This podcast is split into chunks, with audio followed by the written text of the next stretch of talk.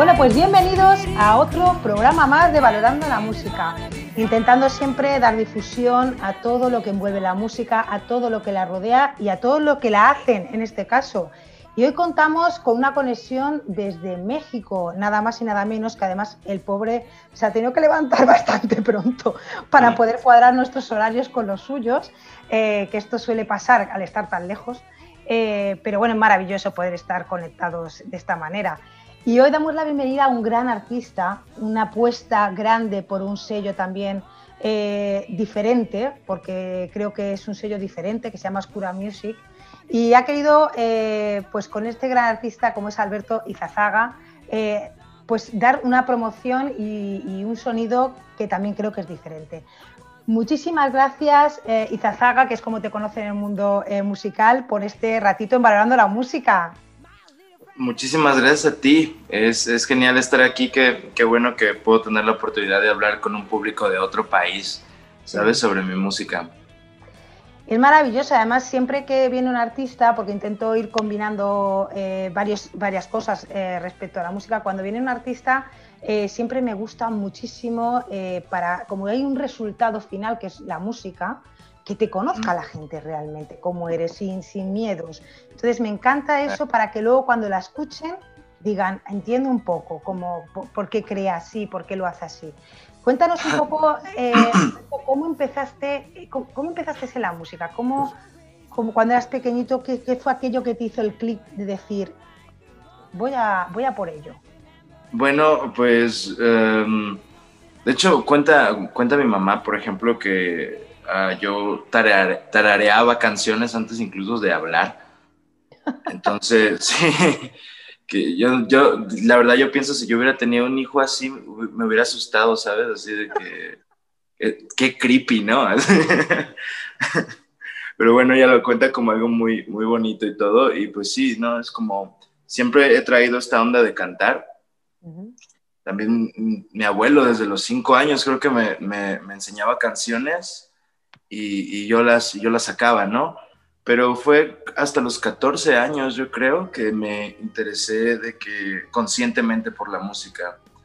Ah, fue un día que mi papá me, me, me, enseñó a tocar un acorde de guitarra porque me vio aburrido y me vio como con la guitarra ahí batallando, que no sabía ni qué hacer con ella y me dijo, ¿sabes qué? Este, mira, este acorde se llama tal, te veo en dos horas y espero que lo tengas aprendido. Y yo, ah, bueno, y de ahí jamás volví a soltar los instrumentos ni nada de eso. O sea que realmente vienes eh, de, familia musical, quiero decir, o sea, tan inculcado por lo que me estás contando, tu abuelo, tu padre, ¿ellos también tocaban? Mi, papá, claro, este, tocaba, eh, él viene de boleros y, toda esa onda, y también mi abuelo le gustaba mucho la poesía, fíjate, mm. y a mi mamá también, entonces a lo mejor es un poco de música y un poco de, esta onda de la escritura, porque también siempre me ha gustado escribir. Ah, qué, preciosidad. Y entonces, ¿en qué momento eh, tú con 14 años ya empiezas a plantearte a lo mejor un poco más consciente eh, tu futuro, vamos a decirlo así, en general? y, y, en qué momento empiezas a evolucionar a tal punto de decir, ¿qué pasó en tu vida para poder decir, venga, va, voy a... voy a crear algo. Ok, perdón, este, sí, pues fue en, yo creo que fue en la preparatoria, finales de la preparatoria. Ah, te digo, desde los 14 empecé a tocar y empecé a tener banditas, ¿no? Empecé a tocar punk, este, metal y cosas así. Y fue a finales de la prepa cuando me pregunté, bueno, ¿qué quiero hacer de mi vida, no? Porque al parecer quiero hacer esto, quiero tocar siempre pero quiero llevar esto como a, un, a una onda profesional y fue que se me ocurrió meterme en una universidad pues de música. Y entonces pues entré a la universidad, tuve que viajar de, de, ciudad, de hecho yo soy de una ciudad que se llama Los Cabos, Baja California Sur, que es todo playa y cosa bonita, y luego me vine acá a la Ciudad de México, que es una urbe gigantesca. sí. todo lo contrario, ¿no? La vida súper rápido, yo así con mi guitarrita en la espalda, ¿no? De que, ¿Qué onda? Y empecé ¿Tus padres, a... ¿Tus padres te apoyaron en ese momento? ¿Tus padres dijeron, cuando tú dijiste voy a estudiar realmente música, me voy, me voy a, México, a capital. ¿Te dijeron, venga, va, o, te pusieron pegas? Al principio sí refutaron un poco, ¿no? Porque yo recuerdo que al principio era alumno de dieces en la escuela. Yo, mi mamá quería que fuera doctor o arquitecto o algo así. Y cuando le dije que iba a ser músico, pues fue como de, oh, pues shame acá, ¿no? Pero después de un tiempo, después de unas semanas ya fue como, bueno, está bien, el muchacho no lo hace mal, vamos a apoyarlo y finalmente sí, me terminaron apoyando.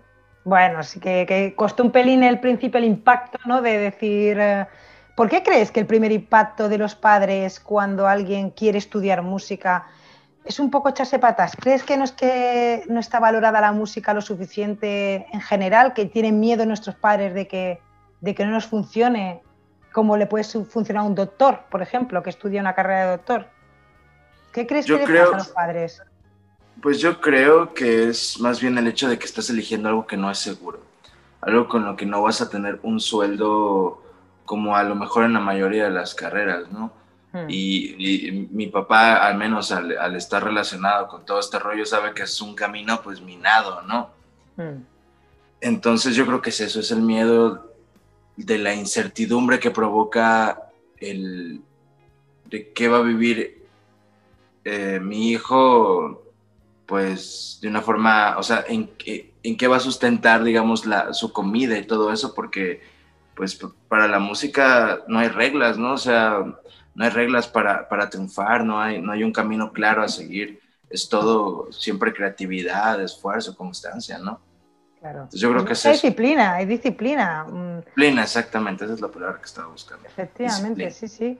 Entonces tú te vas a estudiar y, porque claro, luego hablaremos del estilo que estás haciendo ahora y de todo eso, pero claro, tú empiezas a estudiar eh, en el conservatorio, ¿no? Me imagino que sería de allí o, ¿no? La carrera de, no sé allá qué equivale.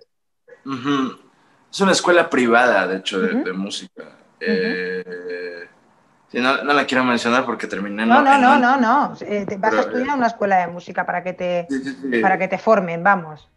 Vale, eh, y sí, es como una universidad, eh, sí, tiene su licenciatura y todo, es privada y pues es buena, o sea, es, es bueno estudiar música, supongo. Luego te hablaré un poco más de lo que aprendí una vez que salí de ahí, pero por favor estabas diciendo algo, creo, ¿no? No, eh, eh, me, interesa mucho el, lo que. acá ahora mismo me acabas de decir una cosa que ya me da igual lo de antes. O sea, eh, cuando me has dicho, ya te contaré lo que, lo que aprendí después, ¿crees que entonces en las escuelas, claro, enseñan mucha técnica, pero luego viene la vida real? Creo que va por ahí la cosa o qué, qué, pasó, qué descubriste cuando terminaste de estudiar. Ah, bueno, sí, exacto, la vida real. No, pues cuando estudias es muy padre, ¿no? O sea, yo creo que nunca perdí el hilo de, de qué era estudiar y que todo está servido en bandeja de plata y te puedes presentar cuantas veces quieras y puedes jugar con un montón de juguetes, ¿no? Que en la vida real no tendrías. Ah, lo agarré como un experimento, ¿no? Yo estaba todos los días, iba y jugaba y experimentaba con, con sintetizadores, con, con micrófonos, con instrumentos, con ritmos, con gente, ¿no?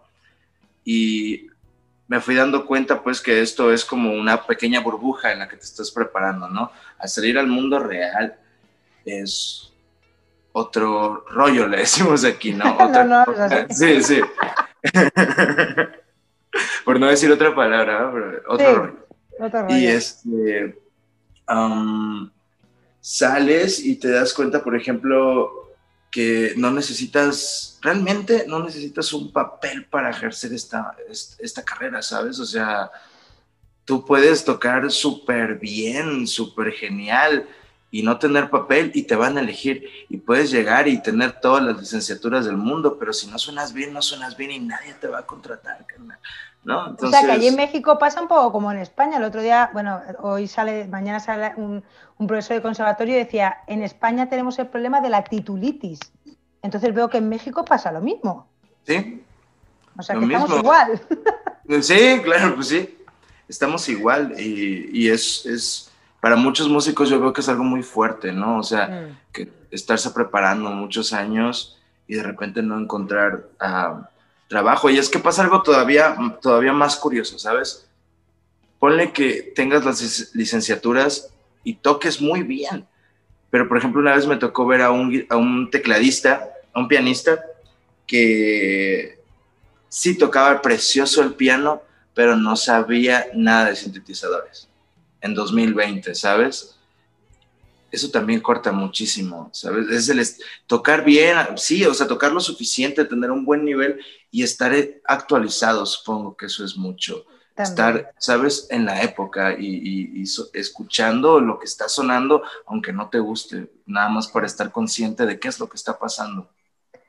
Y claro, cuando terminas el conservatorio, porque claro, no sé, bueno, conservatorio, perdón, en este caso, eh, lo que fuera allí, que tu, tu escuela privada, eh, porque el estilo de música que se daba allí, ¿era lo que iba contigo o no? O sea, cuando tú aprendías, ¿tocabas algo que sí que realmente te gustaba? Sí.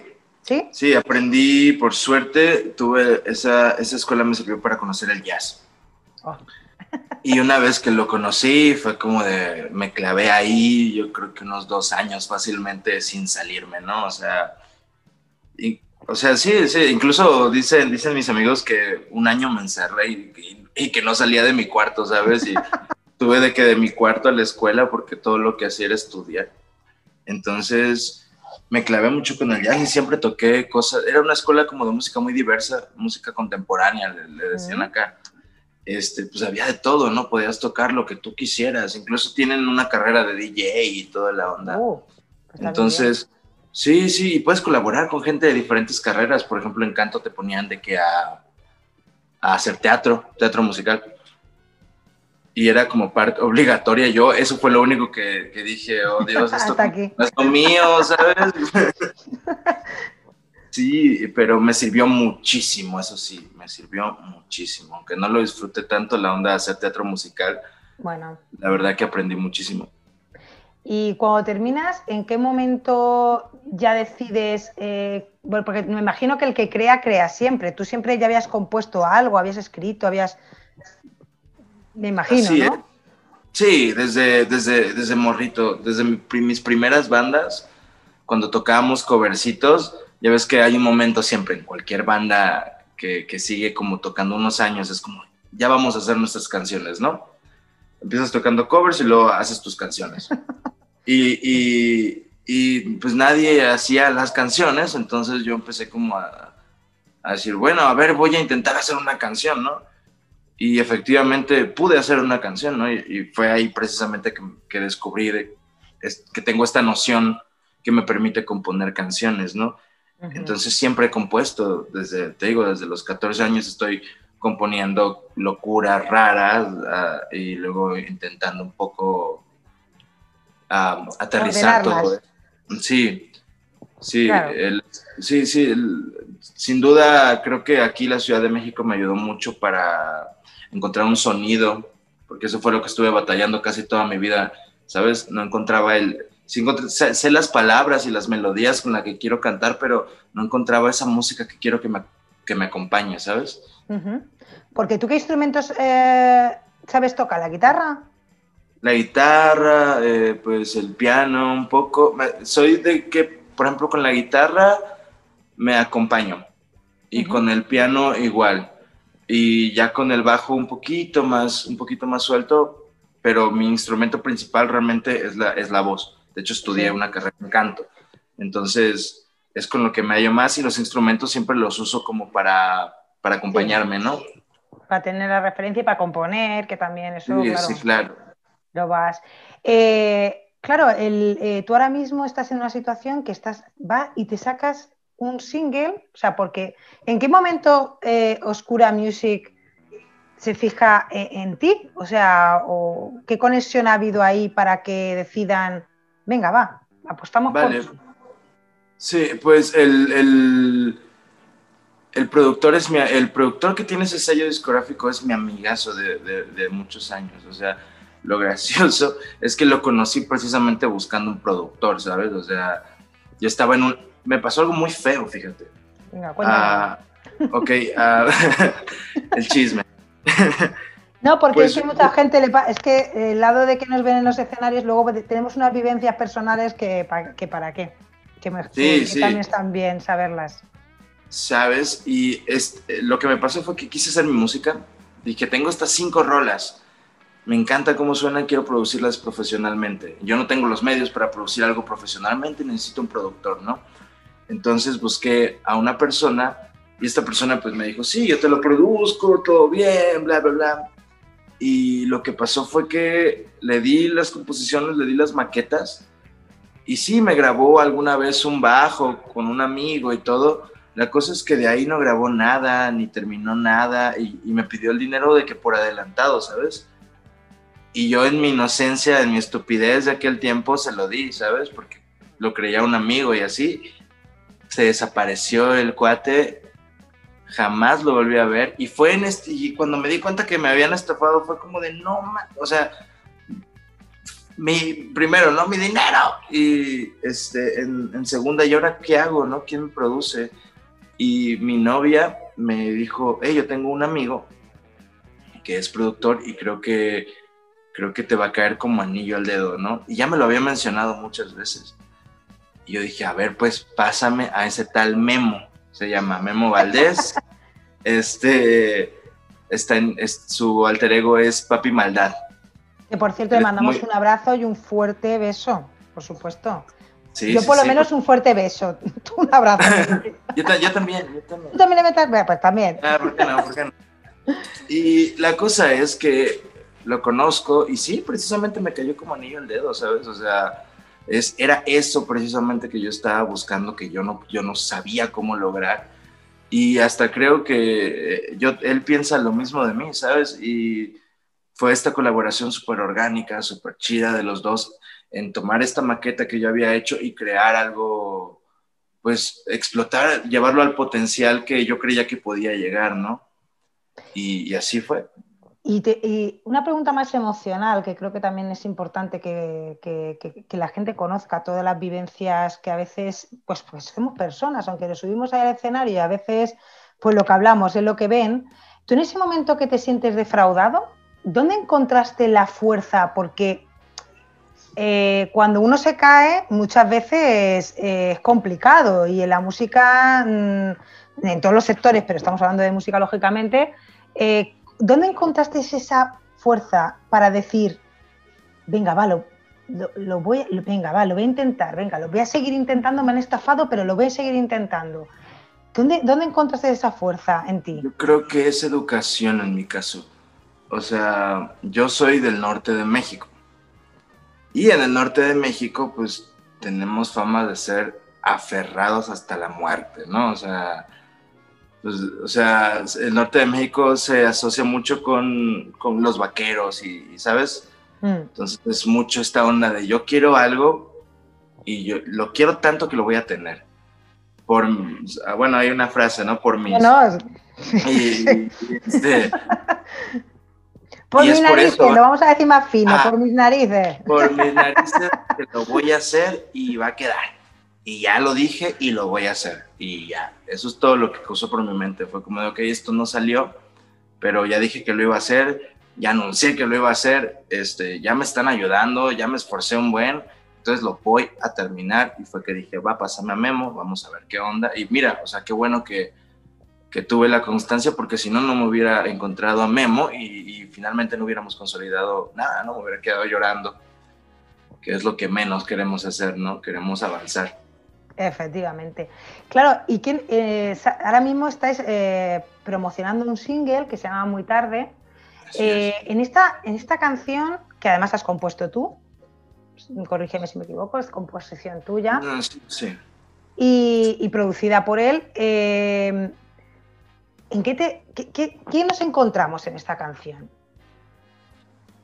Am, en cuanto a sonidos, dices, tal vez. En cuanto, eh, cuando tú te, te pones a componer esta canción, porque a mí me, me- me- gusta, te, hago te hago esta pregunta porque eh, yo alguna vez he compuesto, pero soy más intérprete, lo reconozco. O sea, soy más intérprete que compositora. No todo el mundo tiene que saber componer. O sea, para eso Sí, están los compositores y hay gente que tiene el don que tiene las dos cosas, ¿no?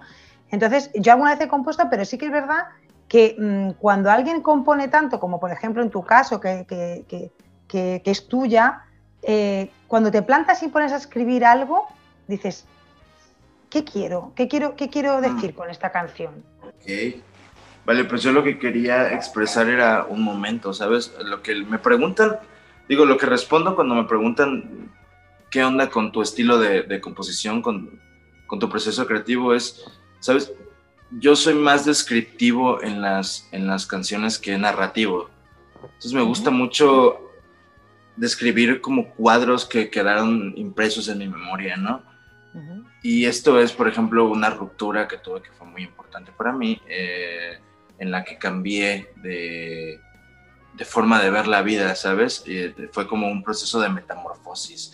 O sea, quedo, estoy con esta chica prácticamente como casado, ya una vida de señor, ¿sabes? Y de repente se esfuma eso y quedas a la, a la, deriva y con planes truncos y, y quedas como en el, suspendido en el tiempo, ¿sabes? O sea, por eso es el, el cómo pesan los segundos que digo en la canción es por eso, ¿no? Porque me pesa cada minuto que pasa porque no sé qué soy, no sé a dónde voy y al final trato, en el video incluso tratamos de, de meter esta onda de, de, metamorfosis, ¿no? De cambio de corazón y todo eso. Qué bonito, la verdad que, que además es una cosa que creo que, que a todo el mundo, le, vamos, muy raras personas no han tenido una situación, algunos lo sienten más, otros lo sienten menos, pero eh, esa situación la sienten bastantes personas, bastantes. Eh, entonces, claro, es, muy bonito que, hayas querido expresar también lo que muchas veces no queremos expresar, de que estamos a la deriva. Eh, muchas veces porque hay que mantener el tipo, porque hay que aparentar. Entonces está muy bien que, quieras mostrar que efectivamente eso lo pasamos prácticamente todos.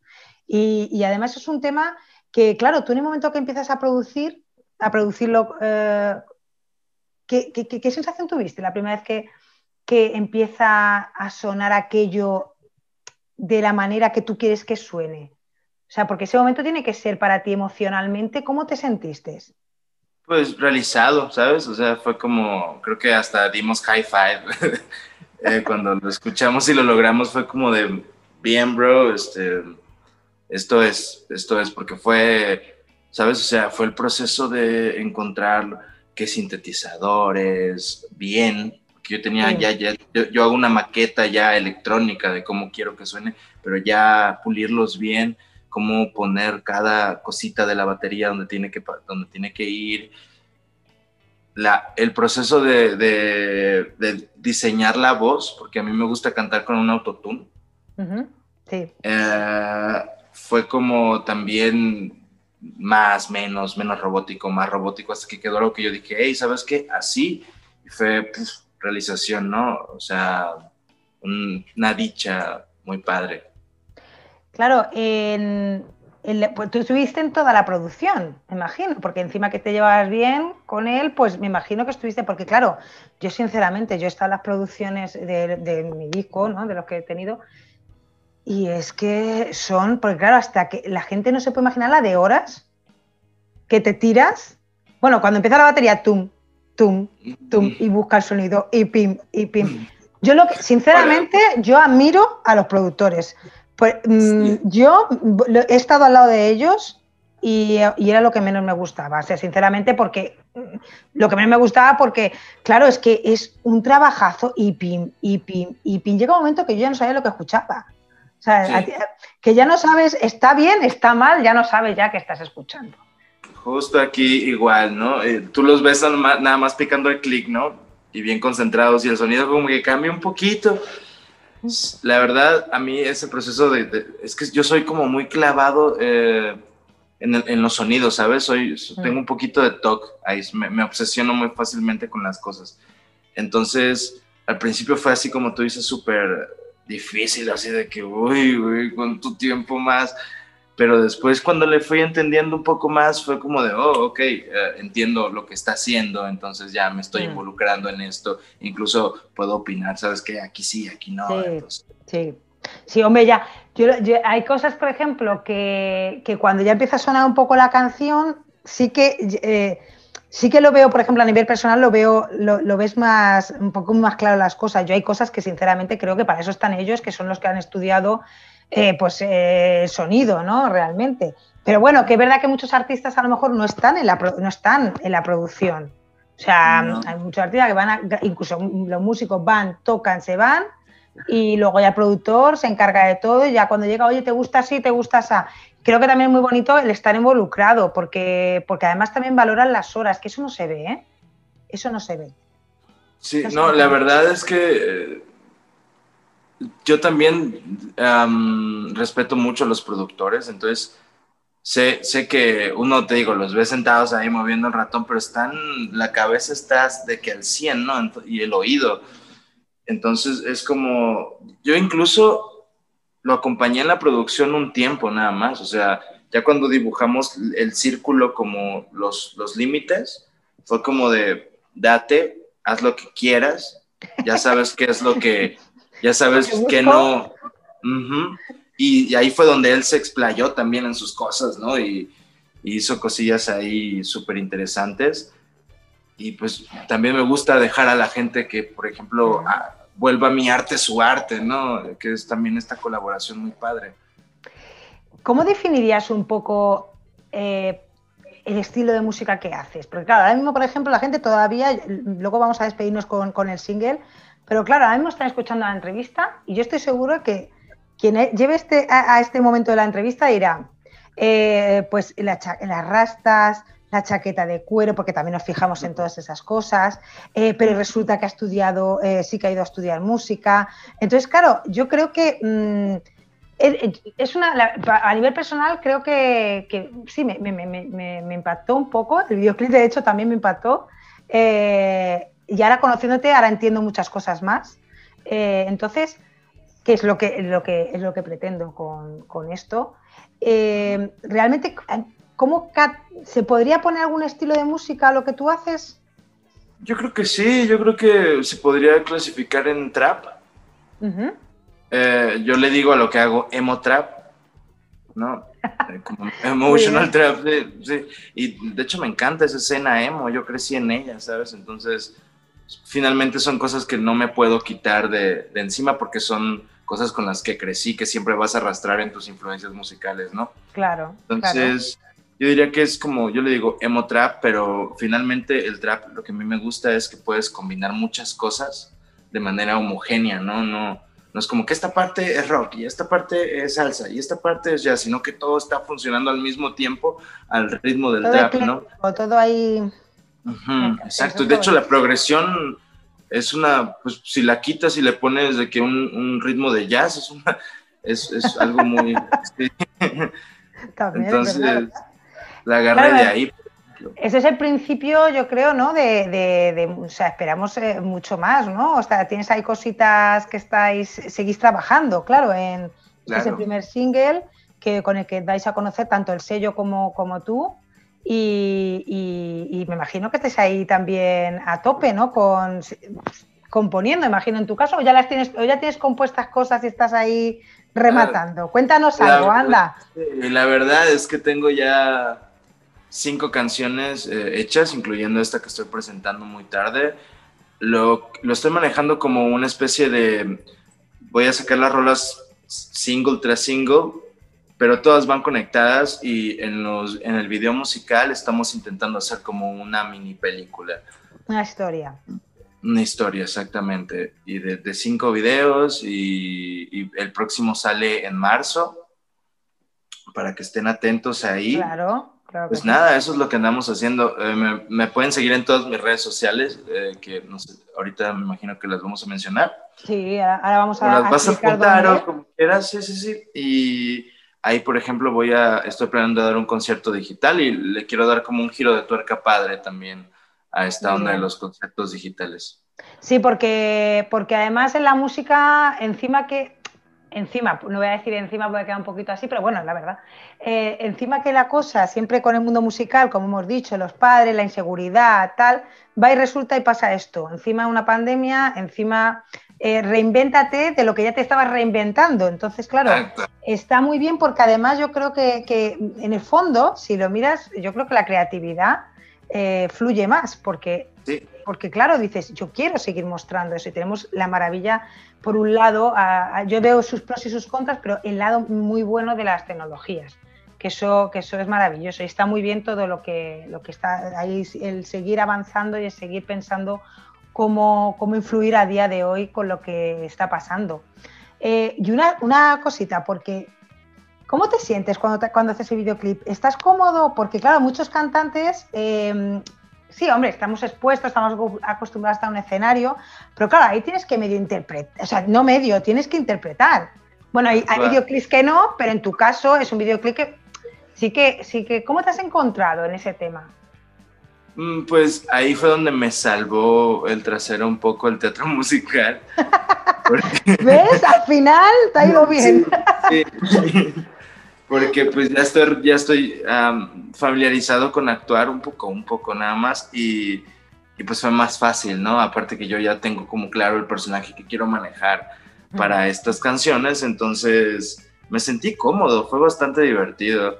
O sea, las, todas las cosas, Moisés Solís se llama el director Todas las cosas que Moisés me, quiso poner a hacer fueron muy divertidas. O sea, hay, donde, hay una parte donde escupo sangre y todo. Bueno, pues esa, o sea, de que me decían, bueno, ya trágate la sangre. No, bueno, pon la sangre en tu boca, pero no te la vayas a tragar, ¿eh? porque te vas a envenenar. Y yo así, ya con la sangre en la boca, así de que cuando me dices que no me la trague, me dan ganas de tragármela y eso me pone así como nervioso. y, ¿sabes? Y caerme mil veces en la actriz del video, que fue de hecho mi novia, Diana, que me hizo el favor ahí de aparecer en el video.